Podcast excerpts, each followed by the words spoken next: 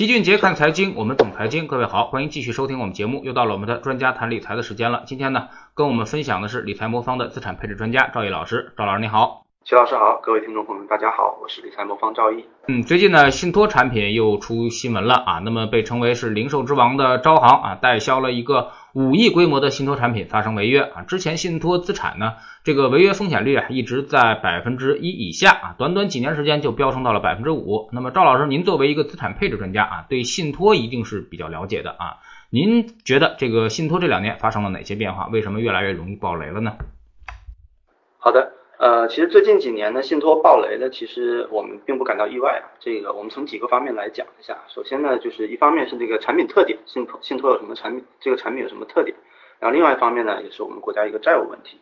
啊，首先我们说一下这个产品方面啊，我们知道这个信托啊是个舶来品啊，但是呢，国外的信托和国内的信托呢差别其实非常大。信托呢，在国外呢是主要用来做一个资产隔离的一个工具啊，也就是说这个。委托人啊，把他的钱交给受托人，然后受托人就是信托啊拿去投资赚钱，再把赚来的钱的收益啊分配给委托人。在这个过程中呢，那个资产的所有权呢是归信托公司的，受益人呢只享有这个收益权。啊，这个功能呢主要是服务有钱人的，就是用来做一些家族财富管理啊。比如说某个富豪自己很有钱，但是他担心呢自己名下的一个资产会有什么意外啊，比如说啊，如果企业经营出现什么风险，他可能会承担一些连带责任。所以呢，他就在早期呢，通过信托的一个形式呢，把自己的资产的所有权转交给别人，再把他的收益权呢指定给自己呢，或者是自己的后代啊，或者一些其他人，从而隔离了一个这自己的这个经营风险。但国内信托公司啊，刚成立的时候啊，也想这么干，但是呢，没干成呢。为什么呢？因为我们当时国家没有一套完整的信托制度，所以大家呢不是很确认呢，信托这个产品呢，到底对我们的资产的保护程度是怎么样的。但同时呢，大家发现信托啊有一个投资范围很灵活的一个特点啊，所以在最后啊就把它慢慢慢慢发展成了一个通道。当时我们国家企业融资啊是依赖银行为主，但银行的放款标准呢是很高的，每年的放贷的规模也是受限的，这就导致银行啊吸收了一些存款放不出去，同时呢又有很多有那资质不够的企业呢需要融资，所以啊大家就把目标啊聚焦在信托上了，信托呢当做一个通道，借它的名义呢完成这个融资。啊，这就导致了信托干的活到最后和银行差不多，这也是我们为什么我们现在看到的信托产品基本都是固收类型的一个原因。那既然它是通道呢，就表示它可投资范围比较广，可以投别人不能投的一些产品啊。最直接的一些标的啊，就是一些非标的债权，比如说房地产的贷款啊，啊，银行通常面临的很严格的监管，比如说资本金的要求啊，行业分散化的要求啊。但是信托的可投资范围是最广的，最后它就变成了通道。那说到通道呢，这里就涉及到了一个监管套利的一个问题啊。在金融市场，由于资本啊都是有逐利性的，所以资金呢会寻找那个监管最松的地方进行一些投机，这最后往往会累积出很大的一个风险啊。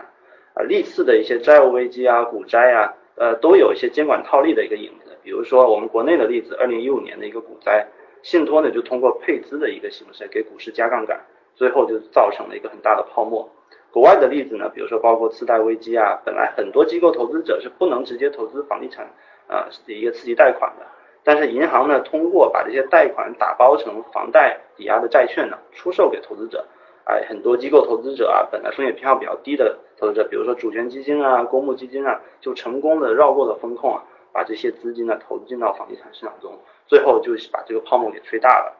那当然，监管套利这个行为的特点呢，就是前期会很赚钱。但是风险爆发的时候也会造成比较大的一些损失啊。之前几期啊，我们提到了我们国家的负债率啊一直都比较高啊，我们国家负债率大概是百分之二百五十左右啊，和美国差不多。高负债率往前演变呢，一般会有两种结果，一个呢就是货币政策不得不宽松，给市场输血，这个我们之前也提过。第二个呢就是债务违约，这是一个很直接的一个结果。国外高债务的国家都有经历过很多违约的案例啊。目的呢，就是为了消化过高的债务啊，比如说美国的次贷危机，欧欧洲的这个主权危机，也就是我们说的欧债危机。我们在国内啊，现在不只是信托啊，包括 P2P 啊，银行理财都在有一个个接着暴雷的风险。而且信托的主战场啊，其实都是一些资金池啊、房地产啊这种高风险行业。房地产公司的信用风险最近几年可以说是逐渐暴露啊，比如说恒大最近很多个项目啊，都出现了这个呃商务票券无法兑付的一个情况。甚至呢，交不出工程款而停工的例子也很多。他们连银行的钱可能都还不上呢，更别提就是信托了。如果想要避免违约呢，就要不停的输血，养着僵尸企业，这是另外一条路径。但这个路径也会带来一些其他的后果，比如说有些很多企业本来竞争力已经不行了，但是呢，因为政府害怕有系统性风险呢，就一直养着。这种做法的后果呢，就是导致资源无法有效配置，经济增速下滑。我们最近的例子就比如说日本，长期维持了一个高债务啊、低违约的一个情况啊，整个经济增长、企业活力都明显不足。所以长期的输血啊是会付出一定的代价的，只不过它代价体现在比较后期，大家才能意识到。当然，我们现在政府呢也是比较早意识到这个问题，监管现在也要求啊打破刚兑。因为如果你不打破刚兑呢，资金就一直会往里面涌，把这泡沫吹得越来越大啊。在这个背景下呢，信托的违约，我觉得也就不意外了啊。现在的信托规模实际上是在不断的萎缩的。二零一七年，我们国家的信托规模大概是有二十六万亿左右啊，现在呢大概只剩二十万亿啊，其实已经很不容易了。往前看呢，接下来我们预期信托的监管会越来越严格，资产规模继续萎缩的可能性也是非常大的。嗯，其实很多人都不太理解啊，信托跟现在我们说的这个私募基金啊或者私募固收啊有什么区别啊？那么赵老师能不能给我们解释一下啊？那么公募、私募啊，包括这种私募固收啊，包括信托啊，这些区别到底在哪？私募和信托呢，它在募集环节呢会有一些共同点，比如说信托和私募啊都不能在公众的平台上公开的宣传和募集啊，最低的认购金额的门槛也都比较高，一般的一百万以上。所以它目标客户呢偏向高净值人群，公募呢倒是可以公开募集啊，现在我大家可以看到，就广告也是铺天盖地啊，啊，它的毕竟它起购金额也比较低啊，货币基金可能一块钱就可以买了，但它们的不同点还是比较多的，其实最大的不同点还是体现在它的可投资范围上面。首先呢，这个信托的可投资范围呢是这里面最广的，信托的牌照呢其实也是最值钱的。它呢可以投资包括股票啊、基金啊、债券、实业、房地产等等，包括任何实体经济的投资，基本都可以投。私募基金呢主要投资在二级市场为主啊，它只能投资那个证监会允许范围内的一些产品，比如说股票啊、债券、期货、收益互换啊等等。整体上，信托投资非标资产会多一些，因为它是这是它的一个比较擅长的地方。比如说贷款，信托啊基本上是这个市场上唯一可以放贷的一个通道型产品了。那私募基金投资的这个标的呢，就标准化的资产就比较多。从这个角度来讲呢，私募基金的透明度会更好一点啊，因为标准化的产品的价格是公开的，比如说我们手机里面打开就可以看到一些股票、债券的价格，它是公开交易，在交易所交易，公开透明的。但是贷款的价格呢，就是比较不透明，中间的模糊空间就比较大了啊。公募基金的投资范围呢，是里面其中最窄的，相比前两个资产，限制也最多。比如说私募基金可以做一些日内交易啊、衍生品交易啊。公募基金就做不了。从收益和流动性的角度来看呢，信托产品的形态在资资管新规之前呢，以固收为主，收益区间呢一般是在百分之十以内。现在绝大部分产品呢，这收益区间在七到八之间，但是它的特点是封闭期比较长，有的一年，有的三年，有的五年不等啊。公私募的这个浮动收益啊产品居多，呃，股票型公募基金长期收益大概百分之十五左右，债券基金大概百分之四到五左右。但是呢，私募和公募和信托相比呢，它的申赎会比较灵活一点。公募大家知道每日都可以申赎啊，私募看具体合同，有每周、有每月，也有每年的，这各种设计都有。最后我们着重说一下这个透明度的问题啊。信托过去一年大概发生了三百多起的违约，今年到目前八月份截止呢，也发生了一百三十多起，几大排名靠前的信托公司的不良率呢，都达到了百分之三四十。啊，因为里面投资的大多都是一些非标资产，所以投资人对债务处置的一个情况呢，基本上我认为是一无所知的。相较而言呢，二级市场的基金监管呢会更加严格一点，透明度高的好处也就体现出来了。公募基金呢，依照基金法呢有严格的披露要求，比如说每个季度啊需要公开前十大的重仓股啊。另外呢，无论公募还是私募啊，基民的钱呢都是在银行的托管账户里面的，基金公司没有权利去碰这些钱，只能发交易指令。托管银行会比照这些交易指令和合同里的一些投资范围要求啊，哪怕是有一丁点的不合规，银行都不会操作，所以整个交易流程相对来说是比较安全透明的。那最后我们就总结一下，我认为信托它最大的优势呢，就在于投资范围比较广，能放贷款，但是它的缺点就是透明度比较差。最近呢，收益率也下来了，未来违约风险也在上升。相较而言呢，公募私募的监管会更加严格一点，投资收益也不低。但是它的缺点是有波动，所以我们就需要一些科学的配置方法。但是大家更习惯的就是这种旱涝保收式的这个固收产品啊。那么，但是现在呃必须要接受这个浮动啊，很多人还感到不适应。那么，你们理财魔方也是做浮动收益理财的啊，你们对投资者有什么建议，或者说你们有哪些产品可以替代啊，让大家这个心态啊稍微的安稳一些？啊，我们一直提倡的是通过一个组合的形式来做投资啊。我们之前聊到的这个信托啊，很多缺点，但是呢，我认为它不能说它是一个不好的产品。呃，我个人觉得它最大的问题呢，在于风险过于集中。比如说一个债权类的信托啊，你们的贷款的集中度相和相关性啊，可能都很高。对于资产量不大的家庭来说呢，比如说你可投资资产如果三百万左右，你拿一百万去投资信托，单一个体的信用风险过大了。那我们用公募基金呢投资这个信用类产品呢，也是有在做的。但是呢，公募基金相对信托来说呢，它的分散化投资会做得好一点。比如说我们的债券基金里面。啊，我们也会配置一些债权类的产品，但我们在考察这些债券基金的过程中呢，一个很重要的一个指标呢，就是它的分散程度，也就是它持有信用债的这些支数，呃，到底有多少支？我们一般希望呢，我们投资的债券基金呢，分都有足够分散，单一个券的集中度呢，不会超过百分之一到百分之二。哦，我们魔魔方的这个债券基金呢，过去是没有爆过雷的，但是大家如果看市场上的一些债券基金啊，即使它爆过雷啊，因为它的分散的特点啊。最终给用户的造成的损失呢，也都是比较小的。未来我们投资这类信用类产品，我给大家的建议是一定要充分的分散。未来我们国家的这个信用类产品系统性风险，我认为不是特别大，但是个体的风险还是比较大的。我们之前说过，中国要打破刚兑，但是针对个别产品而言呢，刚兑会打破，发生集体性大范围违约的可能性还是比较小的。因为我们国家在金融监管的过程中，不断的反复的强调不发生系统性风险这个底线。所以我认为这个底线是一定会守住的，但是呢，这也是在化解风险和稳定增长之间要取得一个平衡的一个表现。因此呢，在这个背景下呢，我认为通过分散化程度更高的这个债券基金呢，来投资这个债券市场，会比单一信托取得更好的一个风险收益的一个平衡。另外呢，除了债券之外呢，我们还有很多其他的收益来源是可以通过了资产配置来获得的。比如说我们有股票的收益啊，信托的债权的收益主要集中在房地产行业。但是房地产行业除房地产行业之外呢，还有很多的投资机会，比如说股票投资，一方面长期收益比债券高，另外一方面还能对冲债券的风险啊。此外呢，还能起到类似的效果的产品还包括商品啊、境外的股票等等。所以我们可以在风险可控的情况下，通过组合配置获得超越信托的收益，同时还规避掉一些比较大的一个个体信用风险。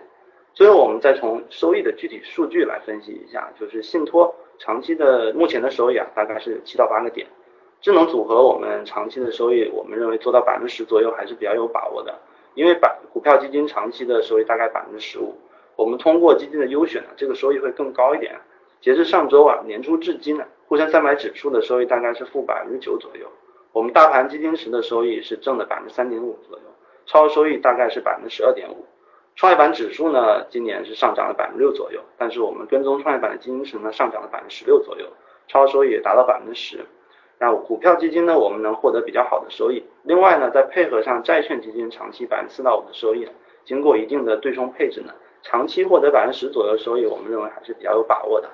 当然，浮动收益产品的缺点呢，就是它的收益波动啊，容易给大家带来一比较差的投资体验。但是我们坚持给大家推荐风险比较适中的产品。尽力给大家创造一个比较舒适的浮动收益投资体验。我们很多用户都是放了几百万甚至上千万的钱在我们魔方的组合里面。我们给大家创造的盈利概率呢，大概我们所有的用户呢，大概百分之九十五点五是盈利的，这个盈利比率还是比较高的。但同时呢，这也是我们。给大家追求的一个目标。嗯，那么其实投资者的钱啊，或者说是我们普通家庭的钱啊，都是很多块的啊。那么有的钱呢是闲钱，有的钱呢可能是比较重要的一些钱啊。那么你们是怎么给大家做规划的？我们在对家庭理财的建议呢，我们也是按建议大家按照钱的需求呢，啊，不同的特点呢，分配在不同属性的投资资产里面，互相配合来实现我们的理财目标啊。比如说日常开开销用的一些零钱啊，我们建议大家放在存款啊、理财、货币基金里面。大概能够获取百分之二到三左右的收益啊，保证我们日常支出的一个流动性。如果是一年左右才会用到的钱呢，我们就建议大家进入这个浮动收益市场去获取更高的收益。比如说一年左右需要的钱呢，我们建议大家债券的比例还是要略大一点，再适当稍微配置一点股票。这个这么做的目的呢，是为了保证最大限度的可以保证大家在一年后呢，可以获得一个。正的一个回正概率。我们稳健组合这个长周期的策略回测呢，持有一年的回正概率大概是百分之百，接近百分之百。这就是因为我们呃债券配置比例会大一些，所以达能达到这么一个效果。那过去两年一个实盘的业绩大概是六点百分之六点三八，最大回撤小于百分之二啊，这个我们认为是非常适合持有期在一年左右一个投资，可以获得一个比较舒适的一个投资体验，同时呢还能获取超越理财的一个收益啊，和百分之七左右的信托相比呢，它的流动性会显然会好很多。